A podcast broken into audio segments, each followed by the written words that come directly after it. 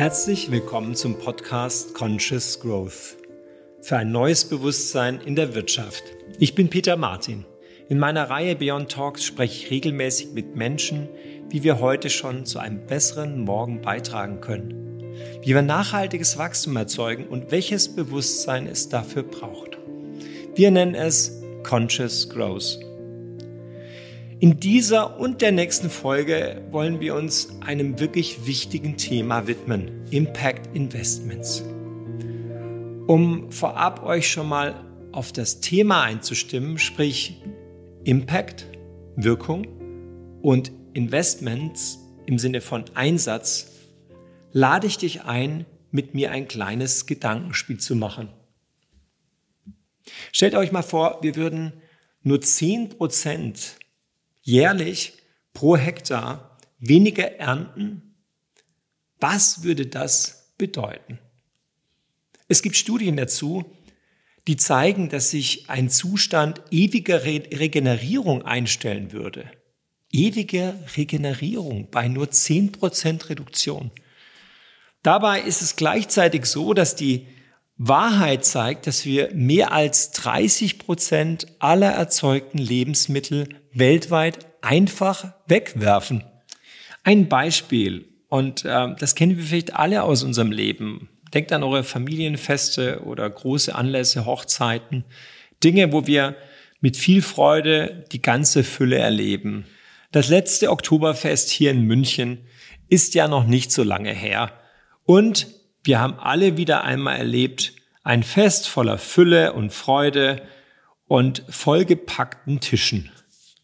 Und mehr als ein Drittel aufgetischter Brotzeitplatten mit Fleisch, Hähnel, Würstchen, Käse und viel mehr wird einfach abgeräumt und weggeworfen. Da frage ich mich, und bitte fragt euch auch, auch die Wiesenwirte da draußen, sollte es nicht ein neues Verständnis von Privilegiertheit geben, eins, das nicht den Überfluss und die Verschwendung bedeutet, sondern das zu nutzen und wertzuschätzen, was uns gegeben wird. Oder, um bei unserem Beispiel zu bleiben, satt zu werden, ohne wegzuwerfen. Stellen wir uns vor, man könnte einfach nachbestellen, bis man satt ist. Und das Privileg wäre, satt zu sein und dabei nicht zu vergeuden. Ich bin überzeugt davon, dass ein solches Bewusstsein im Kollektiv einen riesigen Impact hat. In diesem Sinne freue ich mich heute ganz besonders, einen Gast bei mir zu begrüßen, der mit dem Management von nachhaltigen Investments in ganz besonderem Maße zu diesem Wandel beiträgt. Steffen Aumüller. Steffen Aumüller hat nicht nur über Jahrzehnte als Marketing- und Entertainment-Experte für Walt Disney gearbeitet, sowie als Produzent große Filme auf den Weg gebracht, sondern widmet sich heute leidenschaftlich nur noch den Dingen und Investments, die Impact haben, die langfristig wirken und die notwendige Transformation vorantreiben, zum Beispiel mit seinem Unternehmen Phenomics. Herzlich willkommen, Steffen Aumüller.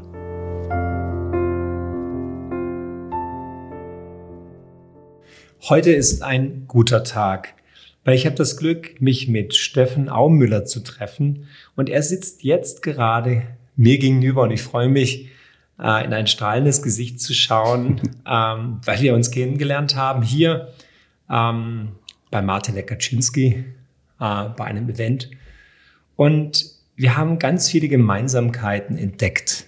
Eine Gemeinsamkeit, die uns wirklich verbindet, ist, wie können wir etwas schaffen, was nachhaltig gut für alle ist. Herzlich willkommen, lieber Steffen Aumüller, bei uns hier im Beyond Talk Conscious Growth. Ja, stell dich doch erstmal vor und erzähl, wer du bist, dass wir uns mal ein Bild machen können, ähm, ja, was dich die letzten 60 Jahre zu dem gemacht hat, der du heute bist. Ja, danke dir, lieber Peter, für die Einladung. Ich freue mich sehr, dass wir uns heute mal ein bisschen intensiver austauschen können. Wie du weißt, komme ich ja auch wie du aus dem Freiburger Raum, bin ein Badener und ich bin natürlich sehr erfreut, dass wir beide hier schon ein Gläschen Wein auf dem Tisch stehen haben. Einen guten, wahrscheinlich einen badischen Weißherbst, wenn ich das richtig rausschmecke. Ähm, ja, also ähm, nach meinem nach meiner äh, Zeit im Badischen hab da bin da in einem Hotel aufgewachsen mit meinen Eltern, eine sehr behütete Kindheit gehabt, äh, habe aber auch gleich immer durch dieses Hotel gelernt, ähm, was es heißt, in die Dienstleistung zu gehen, also mit Kunden zu tun zu haben, äh, freundlich zu sein, äh, zuvorkommend zu sein, mitzudenken, ähm, habe ich äh, direkt danach mein Studium in Freiburg begonnen, die mhm. ersten vier Semester, habe ja. ähm, Volkswirtschaft studiert und bin dann Mitte der 80er direkt nach München gekommen, so wie du wohl auch, wahrscheinlich ein bisschen später als ich, bin ja doch ein paar Jährchen älter als du und habe hier dann BWL studiert, habe das zu Ende gebracht und bin dann erstmal in die Medien gerutscht, äh, war beim Radio, ähm, war äh, bei einem großen Verlag äh, und habe dann nach meinem Studium erstmal einen Schritt gemacht und bin zu der Walt Disney Company nach Frankfurt gegangen. Wie alt warst du damals? Damals war ich 28 und ähm, durfte dort bei, äh, bei der Walt Disney Company einiges lernen. Ich hatte denen einen Brief geschrieben, habe die Initiativbewerbung abgeschickt und habe gesagt, mein Onkel hat mal für Walt Disney gearbeitet, was tatsächlich auch stimmt. Mhm. Der hatte tatsächlich für Walt Disney im Engineering äh, gearbeitet und hat auch den Viewmaster erfunden, auch so eine wunderbare ähm, Kindheitserinnerung, ein Spielzeug, äh, das ihr vielleicht noch kennt, so eine 3D, äh, so eine 3-Visualisierung von Bildern, die der mit diesem Viewmaster ähm, da auf die Beine gestellt hat. Und weil ich eben diese persönliche Beziehung hatte und immer schon ein totaler Fan von Disney war und auch viel gezeichnet habe als Kind, habe ich gesagt, ihr müsst mich einfach einstellen. Und das haben sie auch gemacht. Ähm, was war, was war damals, also ich meine, ich stelle mir jetzt so vor, zwischen 25 und 28 hat man ja so das ganze Leben vor sich. Klar. So. Was war denn dein Bild von deinem Leben? Also ja. in welchem Film, in welchem mhm. Bild warst du damals zu Hause und wolltest du sein? Ja. Es ist relativ schnell gesagt, ich wollte eigentlich nie angestellt sein, aber mhm. ich wusste, ähm, dass ich, um die Erfahrungen zu sammeln, die ich brauchte, um in der Selbstständigkeit nachher zu äh, bestehen, schon äh, einen, einen Weg erstmal gehen muss, um erstmal bei den großen Companies äh, anzuklopfen. Mhm. Und äh, ich war immer von der amerikanischen äh, Entertainment-Kultur begeistert und habe gedacht, da gehst du jetzt hin und da lernst du jetzt, wie Entertainment funktioniert. Hatte dann auch das Glück, wirklich große Lehrmeister zu haben, hatte die große Freude, Winnie Pooh Mitte der 90er in Deutschland einzuführen, was für mich eine ganz große Auszeichnung war und äh, habe das dann auch äh, geschafft, dass dieser Charakter in Deutschland, obwohl es das Land der Bären ist, äh, mhm. trotzdem erfolgreich wurde und mittlerweile der erfolgreichste Charakter, den Disney hat. Wow. Mhm. Ja. Ich bin dann von äh, Walt Disney äh, weg und bin zu McDonald's gegangen, war dort für die gesamte Non-Food Promotion äh, zuständig. Das heißt also Happy Meal Toys und alles, was es damals oder was es auch heute noch bei McDonald's zu kaufen gibt. Ähm, hatte dann 2001, da war ich auch fünf Jahre, hatte dann 2001 die große Freude, Monopoly einzuführen, eine große mhm. Promotion, die bei McDonald's immer noch läuft. Mhm. Ähm, Damals war gerade die Zugabeverordnung gefallen und man konnte jetzt also solche äh, kreativen äh, Elemente einfügen und das haben wir gemacht. Das heißt, du warst eigentlich Marketing- und Vertriebsschnittstelle. Also richtig, du hast dieses richtig. Thema Marketing, Vertrieb, Licensing war immer so das war ähm, mein, mein, mein Einstieg in das mhm. ganze Geschäft. Und das Thema Monopoly war, wurde zu einem absoluten Renner. Ähm, die Umsätze sind um 15 bis 20 Prozent gestiegen. Und es wird ja heute immer noch in der Vorweihnachtszeit. Aber gab es das da schon davor bei McDonalds nein. oder hast du das sozusagen also, erfunden? Wir, nein, erfunden habe ich es nicht, aber wir haben es eingeführt. Ähm, es gab es in einem Land, äh, mhm. in, in Südamerika, aber äh, in Europa war es völlig undenkbar, gab es mhm. überhaupt nicht. Und wir waren die Ersten, die es dann vorgestellt haben und mhm. gesagt haben, lasst es uns machen. Damals war noch Rolf Kreiner, der Marketing-Gott äh, war noch im, im, im, in, in Chair und hat da das bestimmt und hat gesagt, lass uns das machen. Das ist ein mutiger Schritt, das mhm. probieren wir und hat wunderbar eingeschlagen. Also man könnte sagen, du warst, du warst äh, ein, ein starker sozusagen Gehilfe des Wachstums. Ja, du Absolut. hast also Wachstum getrieben für ja. Unternehmen, ob ja. das jetzt für Disney war oder für McDonalds. Ja. So. Ja. Ähm, hochinteressant. Absolut. Also die haben die Dinge Absolut. total Spaß gemacht, zwischen Absolut. Vermarktung und Vertrieb aktiv zu sein. Und wie ging es dann weiter? Was hast du dann gemacht? Ich bin dann äh, tatsächlich äh, nach einem kleinen ähm, Zwischenschritt äh, zu einer eigenen Filmproduktionsgesellschaft gekommen, habe dann 15 Jahre ähm, Kinofilme produziert. Da war alles Mögliche dabei, von der romantischen Komödie über einen Horrorfilm, Action, alles dabei. Ähm, und da waren wir relativ erfolgreich, haben wir insgesamt in, in den 15 Jahren 20 äh, Kinofilme produziert die auch. Wo wurden ähm, die ausgestrahlt, die 20 Kinofilme? Ja, wie man so sagt, eben im Kino. Ne? Im Kino.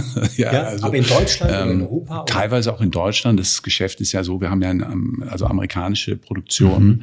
gemacht und nicht jeder Film kommt automatisch auch nach Europa. Mhm. Ähm, es hängt von der Größe ab, es hängt vom Cast ab, es hängt von der Story ab, passt es rein und ob der deutsche Einkäufer der äh, großen äh, Distributeure das dann auch einkauft. Ja, aber ähm, viele Filme sind auch in Deutschland gelaufen laufen, ja. Mhm. Also, Was war da deine Schlüsselrolle und von wo aus hast du es gemacht? Ja, das hat äh, damit angefangen, dass ich äh, mir überlegt habe, äh, dass jeder Film braucht ja eine, eine entsprechende Finanzierung und damals äh, Anfang der 2000er war das Thema Medienfonds ganz groß und mhm. ich hatte ja gerade gesagt, ich habe so einen kleinen Detour gemacht und war bei einem dieser Medienfondsunternehmen, habe gelernt, wie man Filme finanziert und mhm. äh, das hat sich eigentlich bis heute durchgezogen, dass ich im Prinzip im Bereich Projektfinanzierung unterwegs bin und mhm. Strukturen aufbauen, Fonds bauen ähm, äh, und dann zu Investoren gehen und zu sagen, pass auf, das ist jetzt ähm, das Projekt und der Film in Anführungszeichen, der äh, dann im Kopf abläuft. Und äh, zu Beginn waren es tatsächlich Filme und heute geht es eher darum, den Film im Kopf des Investors loszutreten und zu sagen, schau mal, das ist die Idee, das ist das, was wir machen wollen und den Investor dann zu faszinieren, zu sagen, wunderbar, da bin ich mit dabei. Also es geht immer im Prinzip darum, Geschichten zu erzählen und wenn ich eine Qualität habe, dann ist es, glaube ich, ähm, die Qualität, als Trüffelschweinchen unterwegs zu sein und Projekte zu finden, die den Menschen oder den Investoren gefallen. Wow. Also ist es eine Form von, von kreativer Gestaltung, die du heute Absolut. ausfüllst und Absolut. damals schon begonnen hast? Absolut. Also ich habe mittlerweile das Glück, dass ich ein fantastisches Team habe in der Schweiz, ähm, die Phenomics AG, die sich darum kümmert, die Projekte, die ich finde, tatsächlich auf die Straße zu bringen. Das heißt, ich bin für den Dealflow zuständig. Ich mhm. suche Projekte, die wir finanzieren können. Und mein Team in der Schweiz strukturiert und baut dann die entsprechenden Finanzprodukte, die wir dann wiederum an die Investor, den, den Investoren anbieten können. Mhm. Aber jetzt frage ich mich natürlich, äh, bevor wir dann zu Phenomics ja. AG kommen, ja, mhm. wie kommst du vom Film und vom eigentlichen Gestalter des Films, ja. in dem du sozusagen als Trüffelschwein äh, nicht ja. nur die, die spannenden Inhalte findest, sondern dich auch die Frage stellst, wie kann ich das überhaupt ins Leben bringen? Also am Schluss ja. braucht es ja die Mittel, es braucht die Möglichkeiten, es braucht die Menschen, richtig. die daran glauben. Das ist richtig. immer das Gleiche, so, richtig, oder? Richtig, aber da spielen auch Zufälle eine große Rolle. Man lernt ja ähm, in meiner Rolle als derjenige, der nachher das Produkt, das Finanzprodukt, das gebaut wurde, dann auch vertreibt, viele, viele Leute kennen. Und mhm. ähm, viele kommen dann auf einen zu und sagen, hast du nicht was in dem Bereich? Kannst du dir nicht vorstellen, hier, da da würde ich ganz gerne was investieren. Und, äh, und dann schaut man sich um und ich habe ein sehr großes Netzwerk, ein sehr gesundes äh, Netzwerk, das immer wieder mit spannenden äh, Geschäftsmodellen auf mich zukommt. Und die greife ich dann auf und verpacke sie in ein Finanzprodukt und biete sie dann an. Also man muss sich das so vorstellen, dass man befruchtet wird von allen Seiten. Also es ist, äh, man muss, glaube ich, mit wachen Ohren durch die Welt gehen. Und wenn ich heute mit jungen Menschen spreche, dann sage ich immer, haltet die Ohren offen äh, und nehmt ein bisschen Risiko, ähm, schaut euch an, was gibt's für Opportunities und geht rechtzeitig rein, aber immer genau schauen, ähm, was gibt es an Möglichkeiten und wie kann ich sie umsetzen und wen kenne ich, der mir helfen kann, Projekte umzusetzen. Mein Wahlspruch ist ja, äh, ohne Freude, in Anführungszeichen, Freunde, kein Erfolg. Mhm. Ähm, und da bin ich fest von überzeugt, dass ein Freundschafts- oder ein freundschaftliches Netzwerk unheimlich hilft, Projekte zu finden uns ja auch zu einem Erfolg mhm. zu bringen. Wenn du sagst, wache Ohren habe ich gerade mhm, gehört. Genau wache Ohren und jetzt würde ich ergänzen, offenes Herz. Wozu Total. brauchst du das offene Herz? Total. Ja, das offene Herz hat natürlich damit zu tun, dass man seinen Freunden wirklich lauscht. Wo ist, wo sind die Befindlichkeiten? Was braucht man dringend? Also ich habe jetzt gerade erst vor wenigen Tagen ähm, einem guten Freund von mir gelauscht, der gesagt hat, ich habe eine Idee, ich würde das und das gerne machen. Und da sind bei mir sofort die Glocken angeklungen im Kopf und ich wusste sofort, mit wem ich sprechen muss, der ihm wiederum hilft, seinen Traum umzusetzen. Mhm. Das hat sich jetzt innerhalb von zwei Stunden hat sich ergeben, dass die beiden Leute aus meinem Netzwerk zusammengekommen sind und jetzt tatsächlich eine neue Initiative machen. Und das ist natürlich wunderbar. Darfst du darüber sprechen, welche Initiative? Nein, das ist noch zu früh. Das ist noch, das ist noch ein bisschen zu früh, aber es ist äh, wunderbar, wie das Hand in Hand geht. Aha. Und die hätten sich nie kennengelernt und wären nie zusammengekommen, hätte ich nicht sofort das Netz im Kopf gehabt und gesehen, mhm. da passt das eine zum anderen, das läuft, das ist eine runde Geschichte. Mhm. Und das habe ich schon mehrfach in meinem Leben erlebt.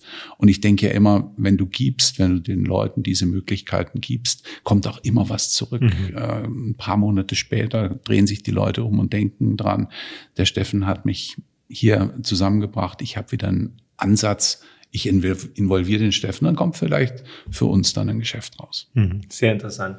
Jetzt ist ja so, dass du ähm, dich mit Dingen befasst, die es ja erstmal nicht gibt. Die sind ja erstmal nicht stofflich vorhanden, die sind Richtig. noch nicht manifestiert. Konzepte, ja. Es sind Konzepte, es sind Gedanken, es sind ja. Ideen, es sind Wünsche, wie wir gerade Richtig. gehört haben, oder Träume. Ja. ja.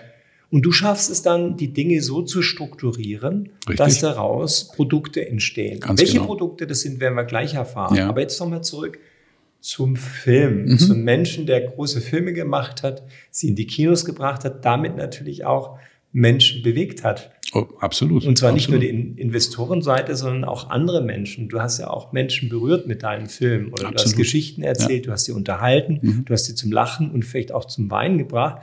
Aber wie kommt es jetzt, äh, dass du heutzutage einen Schritt weitergegangen bist und gesagt hast, weg vom Film, was ja auch eine große Liebe von mhm. dir war, wie mhm. ich dich mhm. verstanden habe. Richtig. Hin zu jemandem, der Investitionen lenkt und leitet und Produkte baut, wo du ganz andere Dinge erreichst. Also was ist da passiert und wie kommen wir dorthin? Also grundsätzlich ist es so, dass natürlich äh, die Geschichten, die man erzählt, vor allem im Kino, ähm, natürlich die Menschen bewegt. Ähm, ich habe einen, bin sehr stolz darauf, einen Film ähm, produziert zu haben, den es ohne mich nicht gegeben hätte. Ähm, ein Antikriegsfilm, der 2008 in die Kinos kam. Wie der, heißt dieser Film? Der hieß äh, oder heißt immer noch The Messenger. Aha ähm, und hat in der Hauptrolle Woody Harrelson mhm. und Ben Foster gehabt. Ähm, wir haben mit dem Film den Silbernen Bären in Berlin auf dem Festival gewonnen. Wir hatten zwei Oscar-Nominierungen, einmal für Woody Harrelson der besten Nebenrolle und fürs beste Skript. Mhm. Und da darf ich mit Stolz behaupten, der Film wäre nie gemacht worden, hätte ich nicht gesagt, der muss ins Kino. Mhm. Ähm, das heißt, ich war dann in der Lage, äh, tatsächlich dafür Kapital aufzutreiben, um diesen Film ein relativ kleines Budget. Ich glaube, der war aber, lag bei fünf, sechs Millionen Euro, also was heute ein, ein guter Tatort kostet, ja.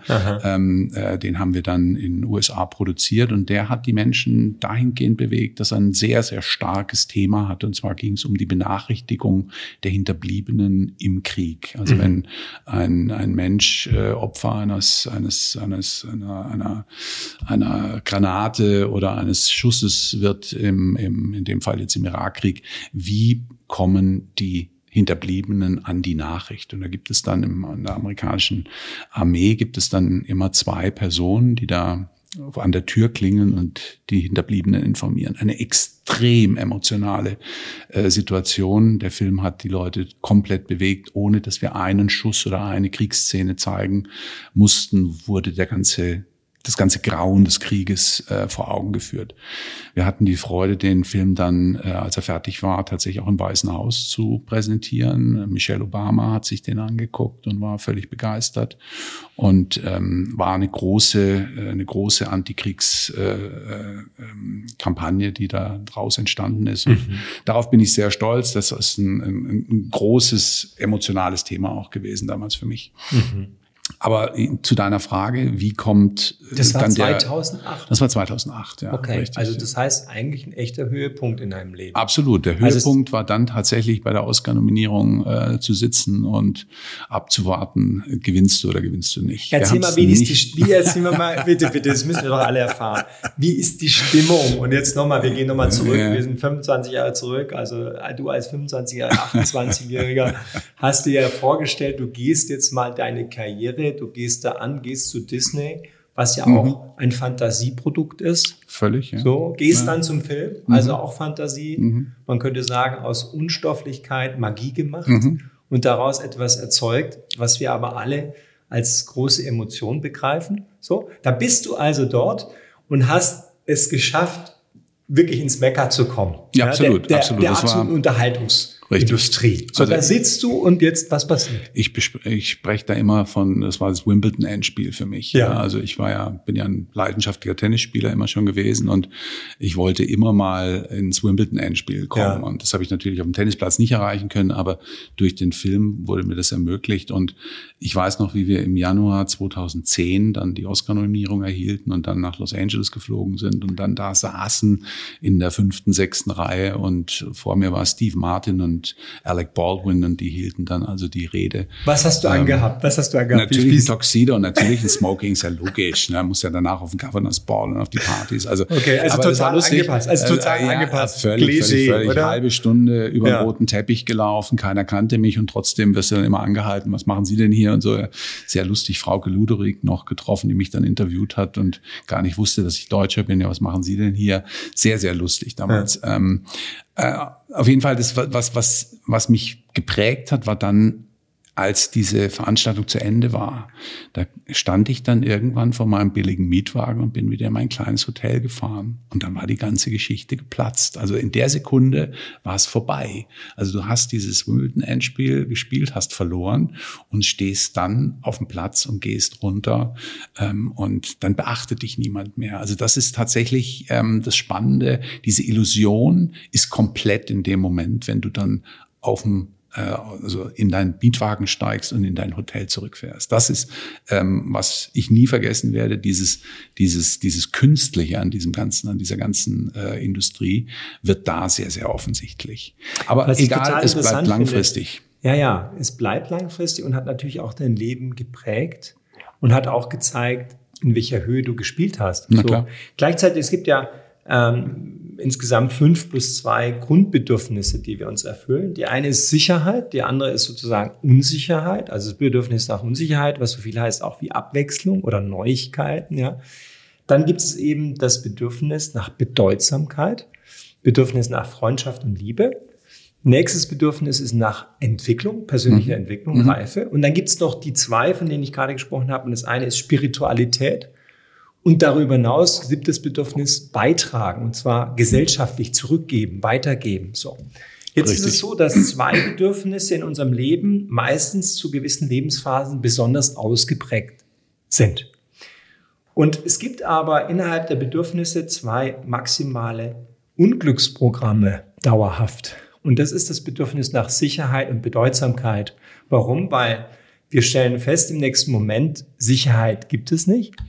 Richtig. Und bei der Bedeutsamkeit ist es so, dass sobald du diesen Event erlebst, wo du dir vorstellst, einmal im Leben die Schaumkrone der Welle zu sein in diesem großen Meer, dass im nächsten Moment diese Schaumkrone schon wieder im einerlei Eben. des allen des Kontextes irgendwie verschwindet. Eben. Und das sind aber so ganz spannende Momente. Also man lebt ja auf solche Momente hin und stellt sich das vor. Man stellt sich den roten Teppich vor. Man lebt darauf hin und man hat ein Ziel, das zu erleben. So.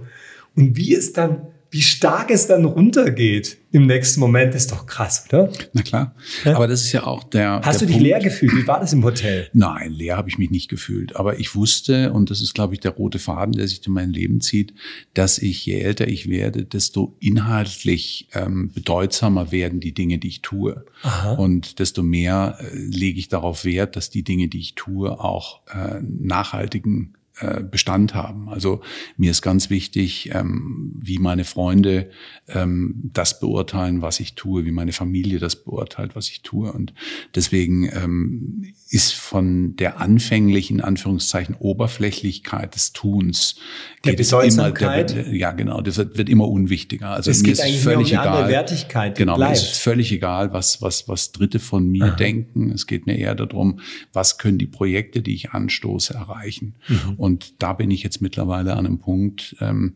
dass ich sagen kann, ich ich möchte auch nicht mehr mit Menschen arbeiten, die ähm, mir keinen Respekt gegenüber entgegenbringen, die meine Zeit nicht wertschätzen, die ähm, die, äh, die die Wichtigkeit von bestimmten Themen nicht anerkennen, sondern mir geht es darum, äh, Dinge zu bewegen, die wirklich irgendwas ähm, einen, sogenannten Impact haben. Und da kommen wir dann dahin, wo ich jetzt stehe, dass ich jetzt, nachdem ich ähm, im Filmbereich und auch dann eine ganze Zeit lang im Immobilienbereich tätig war, ähm, irgendwann gesagt habe, ich will Dinge tun, die Impact haben, die langfristig bleiben und die tatsächlich helfen, Menschen oder äh, ähm, unsere, unsere Transformation zu verbessern. Also Hat dazu dieser Tag in, in, in ja, bei der Oscar-Verleihung beigetragen, dass diese Erkenntnis kommt oder hat die zumindest diesen, ich nenne es mal, diesen, den Impuls gegeben, über Dinge nachzudenken, die langfristiger einen Wert haben, einen Impact haben, Auf etwas jeden Fall. bewirken? Auf jeden Fall. Also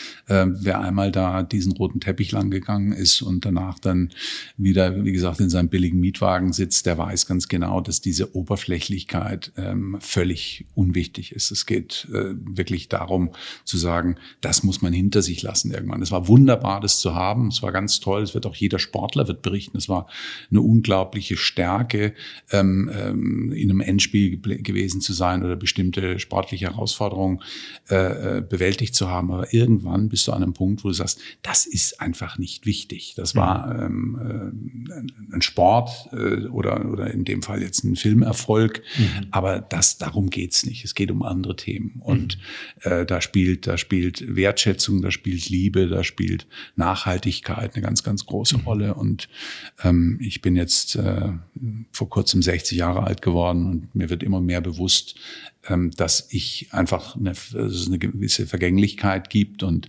jetzt geht es darum, die Weichen so zu stellen, dass man Dinge macht, die doch äh, länger bleiben als nur irgendwie eine, ein Pokal oder äh, eine Trophäe irgendwo im Schrank, in der Schrankwand stehen zu haben. Mhm. Sehr interessant. Du, wenn du ähm, so, so drüber nachdenkst über dieses Thema Erfahrung und Reife, ja, mhm. dann erzählst du ja schon auch, dass eigentlich das, was du im Leben erlebt hast, in ganz unterschiedlichen Rollen und Positionen, dass es schon dich stark geprägt hat, jetzt in deine neue Rolle zu bringen, die du seit wie vielen Jahren machst? Seit wie vielen Jahren bist du da dabei? Ähm, ich bin jetzt ähm, mit den äh, Leuten von der Phenomics seit 2012 unterwegs, also mhm. etwas mehr als zehn Jahre. Ich habe einen fantastischen Partner, der so unfassbar komplementär zu mir ist. Mhm. Ähm, er bezeichnet sich selbst immer als der Innenminister, während ich der Außenminister bin. Er ist sehr detailliert und sehr, ähm, sehr zahlenbezogen, während ich ähm, eher der joviale äh, Marketing- und Salesman bin, der ganz gut, glaube ich, verkaufen kann. Ähm, das ist eine wunderbare Ergänzung zu dem, äh, was ich, was ich bin. Und das schätzt er sehr, schätze ich sehr. Und ähm, von daher ist das eine absolut perfekte Partnerschaft, eine wunderbare Symbiose. So, jetzt sind wir fast im Mittelpunkt unseres Gesprächs angekommen. Warum? Weil sind wir jetzt beim Thema Impact Investments. Weil Richtig. ihr macht Impact Investment. Richtig. Und ich möchte dir gerne unsere Vision kurz vorstellen und einfach mal wissen, ob das überhaupt möglich ist. Wir glauben ja daran, dass die Welt vor allem jetzt einen großen Auftrag hat. Die hat sie vielleicht schon länger, aber jetzt noch einmal mehr, dass sie schafft, den Zielkonflikt zwischen Ökonomie, Ökologie und Gesellschaft in den Einklang zu bringen oder aufzulösen. Ja. Diesen Zielkonflikt aufzulösen. So. Jetzt klingt es ja wie so eine Utopie, jetzt klingt es ja irgendwie so wie, seit wir Menschen denken, hat das Menschliche viel Gutes hervorgebracht. Ja, aber wenn wir heute mal die Zeit so erleben um uns herum und einen Moment uns den Nachrichten zuwenden, hm. dann ist ähm, das, was da gerade auf der Welt passiert, doch sehr nachhaltig, hm. aber nicht nachhaltig in die eine Richtung, sondern in die andere Richtung, nämlich der Zielkonflikt beherrscht uns Es ist so, dass wir weltweit sozusagen extreme Zerwürfnisse haben, ob es die Kriege sind, ob es die politischen Unruhen sind, ob es an der Stelle ähm, Religion sind, ähm, Mächt Machtverhältnisse ja. und ganz besonders aber auch mittlerweile diese Klimaveränderung, die mhm. wir alle erleben. So, jetzt sind das ja so große Themen, dass wir uns fragen müssen, jetzt sprechen wir darüber und äh, haben uns was Großes vorgenommen, irgendwie da mitzuwirken, mitzugestalten. Ist aus deiner Sicht ähm, an dieser Vision etwas dran und können wir was machen oder ist es eine Utopie und es ist schön, dass wir uns darüber unterhalten und, und es ganz nett finden, dass wir darüber irgendwie sprechen dürfen? Ähm, was sagst du? Also ähm, ich fange mal ein bisschen weiter vorne an. Also in meiner Brust schlagen zwei Herzen. Die eine, äh, das eine Herz sagt, ähm, was gerade auf der Welt passiert, ist so dramatisch, man müsste eigentlich aufhören, man müsste eigentlich äh, aufgeben. Ähm, wir aufgeben sehen, was, wohin? Wo, was aufgeben? Ja, eigentlich sämtliches, sämtliche Bemühungen müsste man eigentlich aufgeben. Ist ja eigentlich hoffnungslos, hat, könnte man den Eindruck bekommen. Ähm, wenn wir sehen, wie wir uns momentan ein fürchterliches Wort, aber auf Nebenkriegsschauplätzen aufhalten, was äh, passiert in der Ukraine, was in, in Israel passiert, ähm, fürchterliche, äh, fürchterliche äh, Kriege, die uns völlig ablenken von dem, was wir eigentlich machen müssten. Die Welt ist äh, nicht mehr äh, geeint, steht nicht mehr geeint hinter den Problemlösungen, die wir schon mal angegangen sind. Ich erinnere mich an 2005 bis 2008, als Al Gore noch ähm, uns eingeschworen hat, äh, wir müssen jetzt wirklich uns um den Klima, um die Klimakrise kümmern. Und da war eine einhellige Zustimmung. Und dann kam die Finanzkrise 2008 und seitdem geht's eigentlich mit einer Krise nach der anderen äh, und wir, wir, wir, wir kommen eigentlich gar nicht mehr so richtig zum Schnaufen und können uns nicht mehr auf die eigentlichen Probleme konzentrieren. Also das ist diese, diese Hoffnungslosigkeit auf der anderen Seite. Auf, und dann aber das zweite äh, Herzchen, das bei mir in der Brust schlägt, ist unglaublich hoffnungsfroh. Denn mhm. ich sehe so viele tolle Projekte, so viele tolle Menschen, die Visionen haben, die technische äh, äh, Entwicklungen vorantreiben. Und wenn ich allein sehe, was äh, in Karlsruhe an der, an der Technischen Universität äh, passiert, welche Entwicklungen da losgetreten werden, ähm, dann bin ich hoffnungsvoll und ich weiß, wir kriegen das, wir können das hinkriegen. Mhm. Jetzt ist die groß, der große Konflikt ist der, dass wir, um diese Transformation zu bewältigen, unglaublich viel Geld brauchen. Der Finanzminister meiner Kindheit äh, hatte den Namen Dagobert Duck. Der sprach immer von den Fantast-Trilliarden. Und genauso viel Geld brauchen wir, um überhaupt in den nächsten 30, 40 Jahren noch den Hebel umzulegen. Wir haben noch 30, 40, vielleicht 50 Jahre, um diese Transformation zu bewerkstelligen. Und dafür brauchen wir wahnsinnig viel Geld. Das hat ein Herr Lindner nicht. Das kriegen wir aus dem Steuersäckel nicht bezahlt. Das heißt, wir müssen Geschäftsmodelle zulassen, um privates Kapital in diese Projekte zu lenken. Und das ist genau die Aufgabe, die ich mir gestellt habe. Die heißt, finde Geschäftsmodelle, promote diese Geschäftsmodelle, die tatsächlich Impact haben, mhm. damit wir bestimmte Probleme angehen können. Und ich bin fest von überzeugt, wenn wir diese Geschäftsmodelle finden, dann kriegen wir auch äh, die Renditen hin, die Investoren, die großen institutionellen Investoren, die Versicherungen dieser Welt, die Pensionskassen, die Versorgungswerke, die Banken, kriegen wir dazu, in diese Projekte zu investieren. Momentan sind die noch abgelenkt, weil die sehen, ach, da hinten kriege ich ein Prozent mehr und jetzt gehe ich doch vielleicht und mache nochmal den 15. Real Estate Fonds. Aber es wird immer mehr in die Richtung gehen, dass man als Investor überlegt, in welche Nettorendite schaffe ich mit meinem Investment. Mhm. Und du kannst zwar für dich persönlich eine tolle Rendite erwirtschaften, unterm Strich leidet aber das Klima oder die Welt oder die Gesellschaft, ähm, oder die, die Gesellschaft unter mhm. diesen Investments. Mhm. Und wenn man sie unter einem Netto-Gesichtspunkt anschaut, haben sie eine negative Rendite.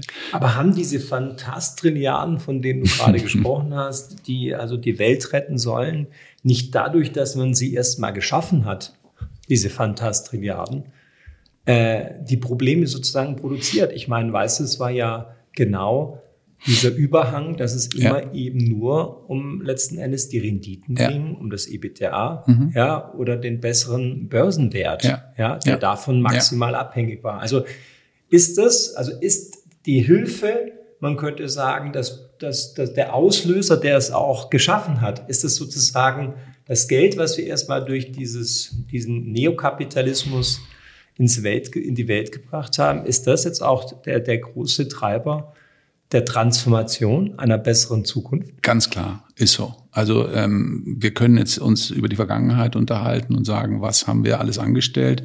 Und da bin ich der Erste, der sagt, wir haben ganz viel Mist gebaut, aber wir müssen jetzt das Ruder rumreißen und es geht eben nur durch das Kapital, das der Finanzmarkt und der Kapitalmarkt hat. Anders ist es nicht zu bewerkstelligen. Und ähm, wie gesagt, ich plädiere nicht dafür, dass wir hier als Altruisten oder als Philanthropen unterwegs sind, sondern ich, äh, ich plädiere dafür, dass Geschäftsmodelle zugelassen werden, die die Transformation finanzieren können. Denn ein Investor wird zu 95 Prozent dahin gehen, wo die Rendite ist und sich weniger überlegen, was, mach, was, was stelle ich mit meinem Geld an. Und wenn wir aber hingehen, die klugen und die nachhaltigen äh, Projektowner und sagen, Investor, du kriegst bei mir die gleiche Rendite wie bei dem Projekt, in das du vielleicht anderweitig investiert hättest, dann kommt er zu mir. Und das ist genau der Punkt. Aber das er kommt nicht erreichen. zu dir, wenn er ein Prozent weniger bekommt. Leider nicht, noch nicht. Also, Aber glaubst äh, du nicht, dass es genau das Thema ist, dass wir also am Schluss sozusagen mal unterm Strich schauen müssen, ja.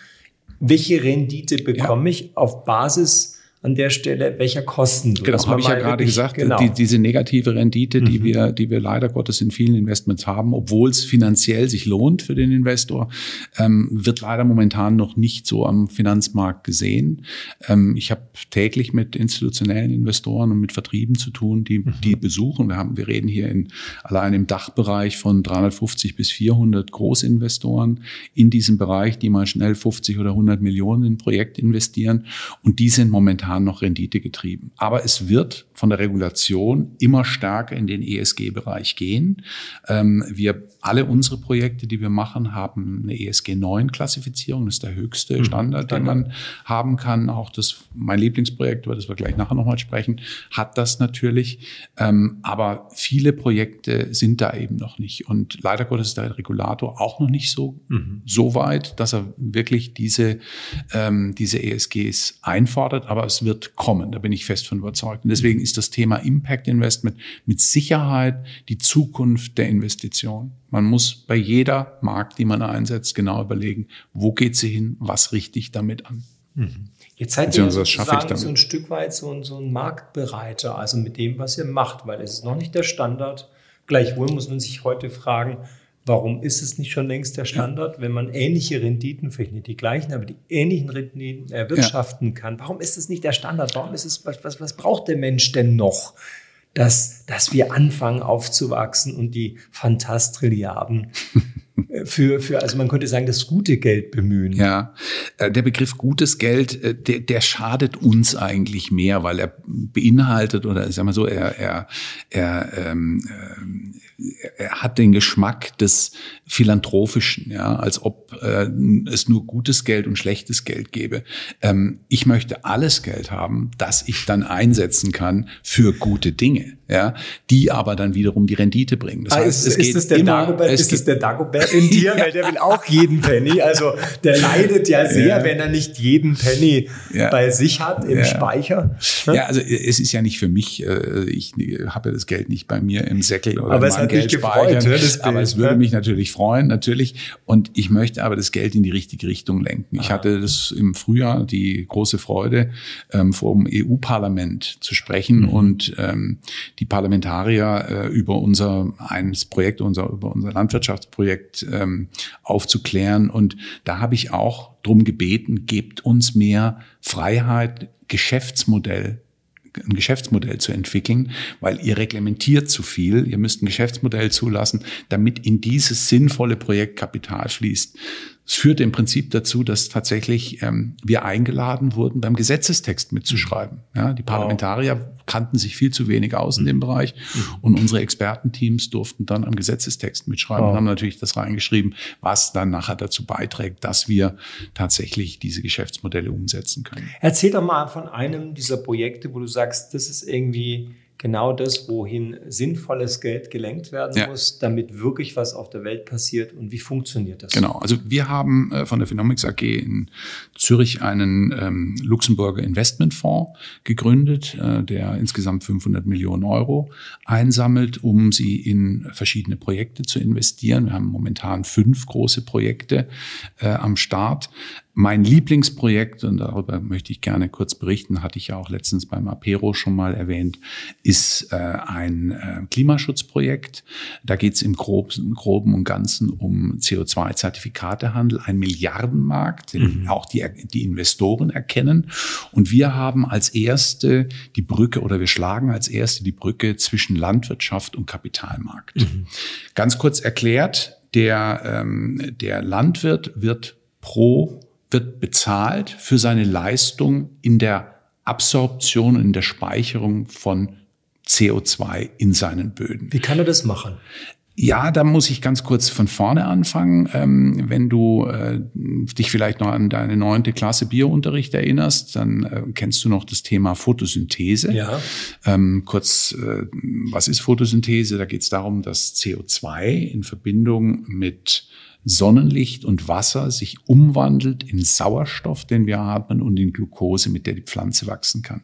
Das heißt, eine Pflanze besteht zum Großteil aus CO2, der bei einer ähm, bei einer, sobald die Pflanze eingeht, zu Humus wird. Das mhm. heißt, wir und können. Der Humus speichert immer noch das CO2 der, der Humus speichert das CO2, das die Aha. Pflanze aufgenommen hat, um äh, Sauerstoff zu produzieren. Mhm. Und deswegen der natürlichste Kreislauf, den wir haben auf der Welt, die Formel des Lebens, eben äh, das Thema Photosynthese, trägt dazu bei, dass wir die Emissionen reduzieren, nicht die Emissionen reduzieren, sondern das CO2 aus der Atmosphäre in den Boden binden können. Momentan nicht reden so, wenn wir, die Blätter heutzutage fallen, dass auch wieder CO2 freigesetzt wird? Nein, die Blätter, die fallen, die werden zu Humus ah. und lagern damit das CO2, CO2 in den Boden ein. Wow. Langfristig. Mhm.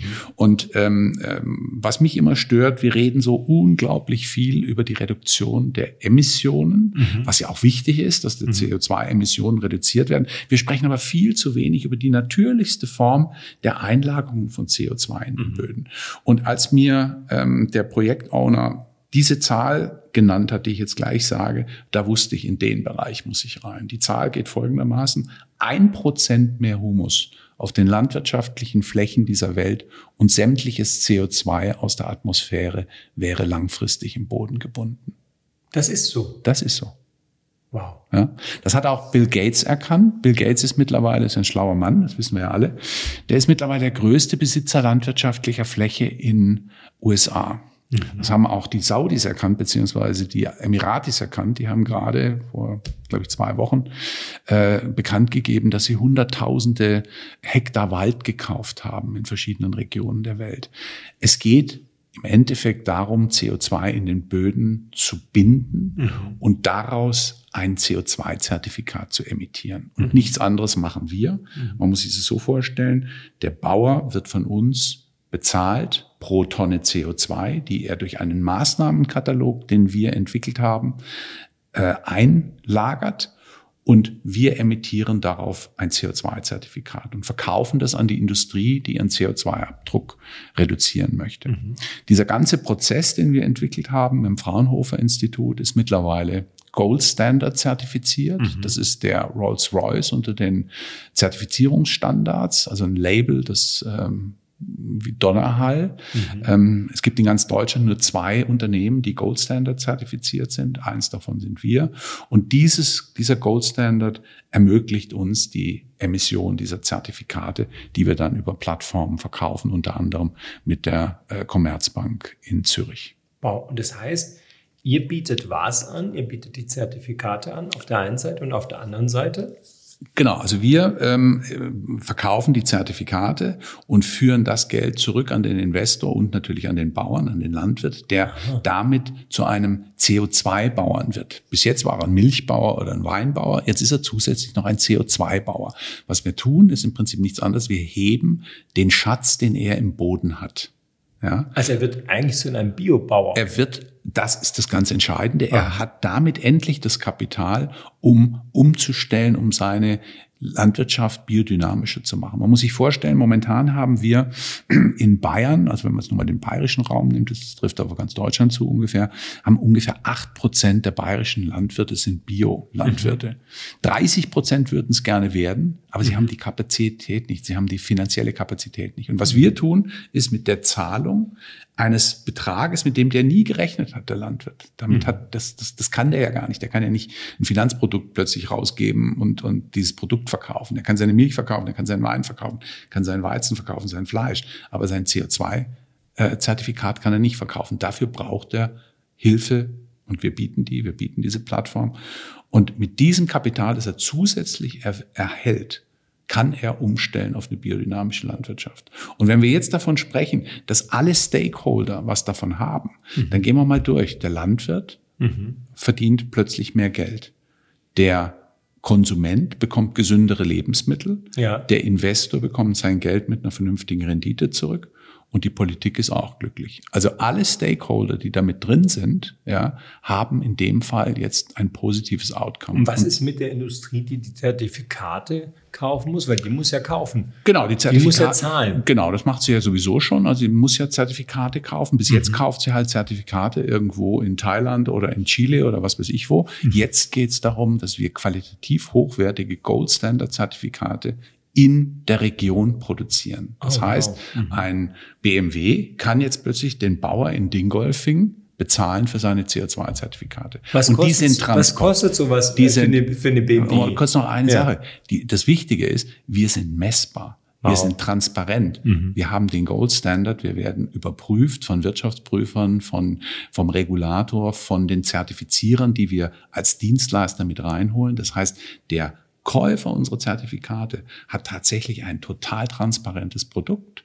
Und von daher können wir uns von dem möglichen Vorwurf des Greenwashing, was ja viele Zertifikate dummerweise in, im, im globalen Süden haben, können wir uns komplett von verabschieden. Wir bringen das erste regionale, qualitativ hochwertige Gold Standard Zertifikat auf den Markt.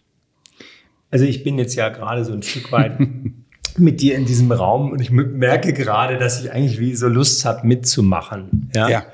Jetzt, jetzt frage ich mich natürlich irgendwie, also irgendjemand muss ja bezahlen. Also in diesem Fall ist es die Industrie. Und wenn es die Industrie bezahlt, dann zahlt es am Schluss natürlich auch wieder der Konsument, genau. der Mensch dahinter. Also ja. wir zahlen es eigentlich alle. Ja. Ja. So müssen wir einfach erstmal genau. feststellen. So. Genau.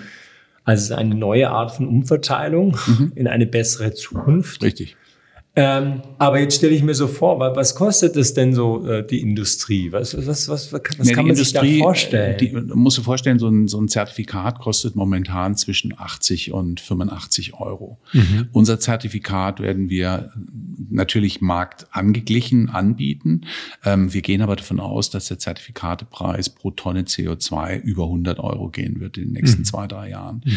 Ähm, also von daher, unsere Finanzpläne äh, sind solide, haben verschiedene Szenarien Szenarienanalysen und wir werden unseren Investoren eine Rendite zwischen 10 und 12 Prozent anbieten können. Okay. Das heißt, die Anschubfinanzierung, die wir benötigen, um das ganze Thema umzusetzen, ähm, liegt bei zwischen 5 und 10 Millionen Euro.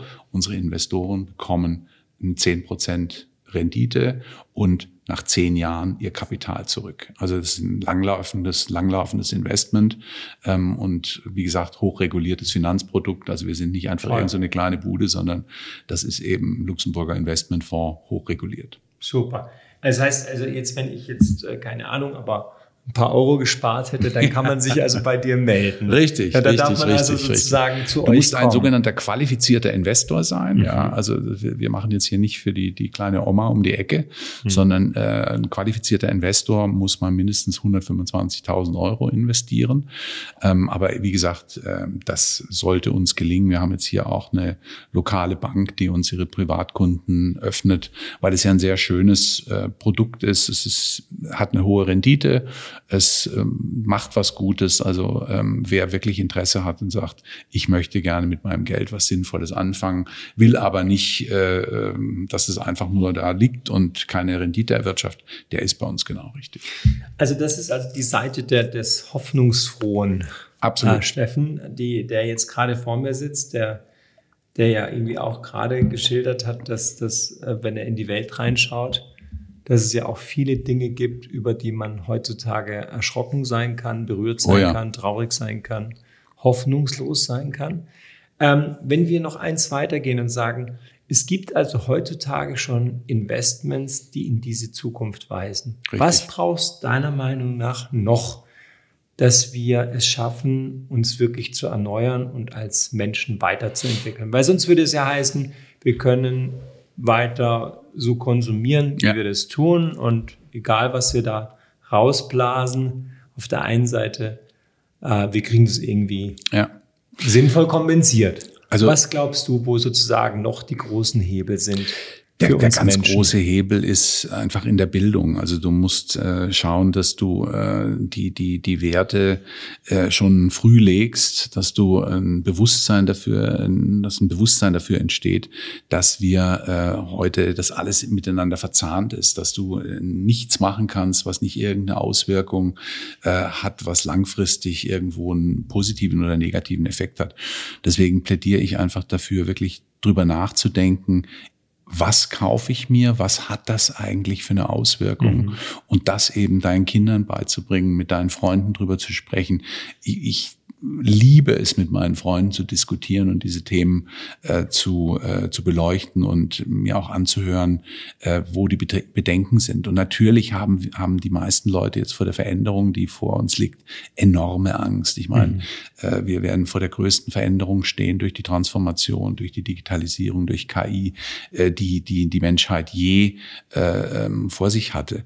Und diese Verunsicherung ist natürlich enorm da. Jetzt geht es darum, mit vernünftigen Argumenten den Leuten zu zeigen, ihr braucht keine Angst haben. Lasst euch drauf ein. Ähm, einer meiner Lieblingssätze von Georg Danzer aus den 80er Jahren heißt, das Leben ist Veränderung. Wer die Veränderung nicht liebt, der liebt auch nicht das Leben. Also ein ganz wesentlicher Punkt. Wir müssen flexibel bleiben. Wir müssen immer wieder neu uns erfinden. Wir müssen davon wegkommen, äh, in diesen Sicherheitsgedanken zu leben, sondern wir müssen uns, wir müssen das als Herausforderung sehen, diese Veränderung annehmen und das auch genießen können. Also ich habe mich in meinem Leben fünf, sechs Mal neu erfunden und ich habe jedes Mal unfassbar davon profitiert. Ähm, deswegen diese Veränderung als Chance wahrnehmen und, und dies, diese, diese Chance ähm, auch tatsächlich äh, nutzen zur, zur persönlichen äh, Weiterentwicklung. Mhm, Sehr guter Punkt. Also es, es gibt ja diesen, diesen wunderbaren Erkenntnispunkt, dass man die Probleme nicht lösen kann auf der Ebene, wo sie entstanden sind, so Einstein. Ähm, und die Probleme, die wir haben, müssen wir also auf einer anderen, neuen Ebene angehen. Richtig. Und die haben sehr, sehr viel mit dem Thema Bewusstsein zu tun. Völlig, ja. Wenn wir jetzt mal ähm, uns zum Schluss unseres Gesprächs, unseres Podcasts, die Frage stellen, ähm, nämlich jetzt einmal der Steffen, der nach 2030 schaut und gesagt, der Hoffnungsfrohe, Ja. um diesen schönen Begriff zu nehmen, 2030, in welche Welt schaust du 2030 und was werden wir in, an einem Tag in deinem Leben, in unserem Leben 2030 erleben?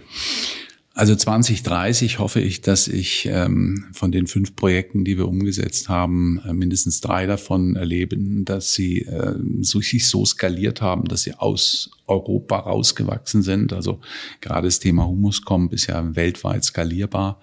Ähm, wir bieten da eine wunderbare Plattform. Also ich möchte ganz gerne diese Babys, die ich da gerade hochziehe, auch wirklich wachsen sehen. Ich möchte sehen, dass äh, mein Sohn, der sich jetzt in diesem Feld des, der Green Tech, des Green Tech ähm, momentan ausbilden lässt, dass er äh, eine, eine verantwortungsvolle Position hat, ähm, entweder als Selbstständiger oder irgendwo in einem Unternehmen, diese Werte weitergibt. Und ich bin wie gesagt, bei mir war das Glas immer halb voll. Ich bin extrem hoffnungsvoll, dass wir das schaffen, ähm, dass wir es Ruder rumreißen. Aber dazu benötigt benötigen wir Entscheider, die bewusst die richtigen Entscheidungen treffen. Mhm. Ja, und die Politik kann nur Rahmen, äh, Rahmen vorgeben. Ich beneide momentan keinen Politiker, mhm. ähm, egal ob Ampel oder Opposition. Es ist ein extrem undankbares Feld. Ähm, ich hoffe, dass man sich da ein bisschen zusammenreißt und die größeren Thematiken sieht oder das große Thema sieht, die große rote Linie sieht, um äh, diesen Hoffnung, diese Hoffnung, die ich habe, auch tatsächlich ähm, umzusetzen. Mhm. Ähm, das Schöne an dir ist ja, du strahlst ja mit jedem einzelnen Wort. Das macht so wahnsinnig schön, wirklich so Spaß, mich mit dir zu unterhalten. Es ist ein wertvolles Gespräch.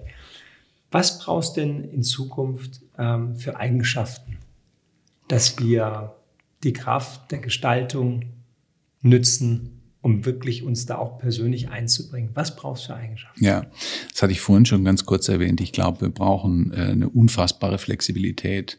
Ähm, das wird nicht jeder leisten können, aber zumindest gedanklich ähm, in der Lage sein, ähm, sich in verschiedene Rollen reinzudenken. Also, dass man sich wirklich überlegt, was, was, was kann ich von meinem Mitarbeiter erwarten? Was kann ich von meinem Partner erwarten? Also in der Beziehung erwarten? Also Flexibilität dahingehend, dass man sich immer stärker in die Rolle der anderen reinversetzt, mhm. um dann auch eine eigene Entwicklung loszutreten. Also mhm. Flexibilität halte ich für das absolut wesentlichste, ähm, die wesentlichste Eigenschaft, die wir für die Zukunft brauchen. Mhm. Und, ähm, und dann natürlich wäre wunderschön, wenn wir in der Lage wären, ein bisschen strategischer zu denken und die größeren Probleme ähm, äh, eher anzugehen als die dringlichen. Also wir haben, äh, glaube ich, ein Priorisierungsproblem momentan. Mhm. Und mir wäre es sehr gelegen, wenn wir uns wieder auf das konzentrieren könnten, was uns wirklich bewegt, was wirklich mhm. ähm, die Welt ähm, ja, in die eine oder die andere Richtung positiv beeinflusst. Mhm. Wache Uhren, hast du vorhin gesagt, Richtig. und ein offenes Herz. Ja. Nehme ich noch mit in den Abschluss. Ähm, was ich sozusagen spüre und wo ich glaube auch, wo wir hindenken müssen, ist, dass wertebasiertes Handeln und wertebasierte Führung ganz viel verändern kann in der Zukunft. Ja. Und äh, das Schöne ist, dass wir ja auch zusammenkommen und auch überlegen, wie man daraus eventuell was schaffen kann, was, was größer ist als wir. Ja wo wir beitragen können, dass wertebasierte Unternehmensführung einen wirklichen Beitrag hat zur neuen Wertschöpfung. Ja. Ähm, ich freue mich ja schon im Jahr 2030 mit dir auf einen großartigen, wirksamen Impact Invest schauen zu dürfen, wo wir gemeinsam geschafft haben, wertebasierte Führung als neue Sustainability Goal der Vereinten Nationen, als 18. Sustainability Goal der Vereinten Nationen zu verabschieden und es vielleicht gemeinsam zu feiern. Das wäre natürlich fantastisch. Ja. Das wäre wahnsinnig das toll, wäre oder? Fantastisch. Aber man muss sich große Ziele setzen ja. und dann kann man auch äh, einige davon erreichen. Ja. Also ich freue mich auf jeden Fall, äh, dich zu kennen, mit dir dieses Gespräch zu führen und sage an dieser Stelle vielen herzlichen Dank. Danke, Peter. Sehr gerne. Ich hoffe, ihr habt mein Gespräch mit Steffen Aumüller genauso genossen wie ich. Was für eine aufregende Vita, was für spannende Ideen und Gedanken. Ganz besonders bewegt hat mich Steffens Aussage, dass es ihm heute am wichtigsten ist, was seine Freunde und Familie über ihn denken, was er tut. Dass es ihm nicht um die oberflächliche Bedeutsamkeit geht, sondern darum, was die Projekte, die er initiiert, bewirken können. Und wenn ich mir vergegenwärtige, was er dazu erzählt hat, dann teile ich mit ihm die Hoffnung, dass wir Menschen in der Lage sind, den notwendigen Wandel wirkungsvoll zu gestalten. In diesem Sinne, Danke fürs Zuhören und ich freue mich, wenn du auch beim nächsten Mal dabei sein wirst. Euch alles Gute.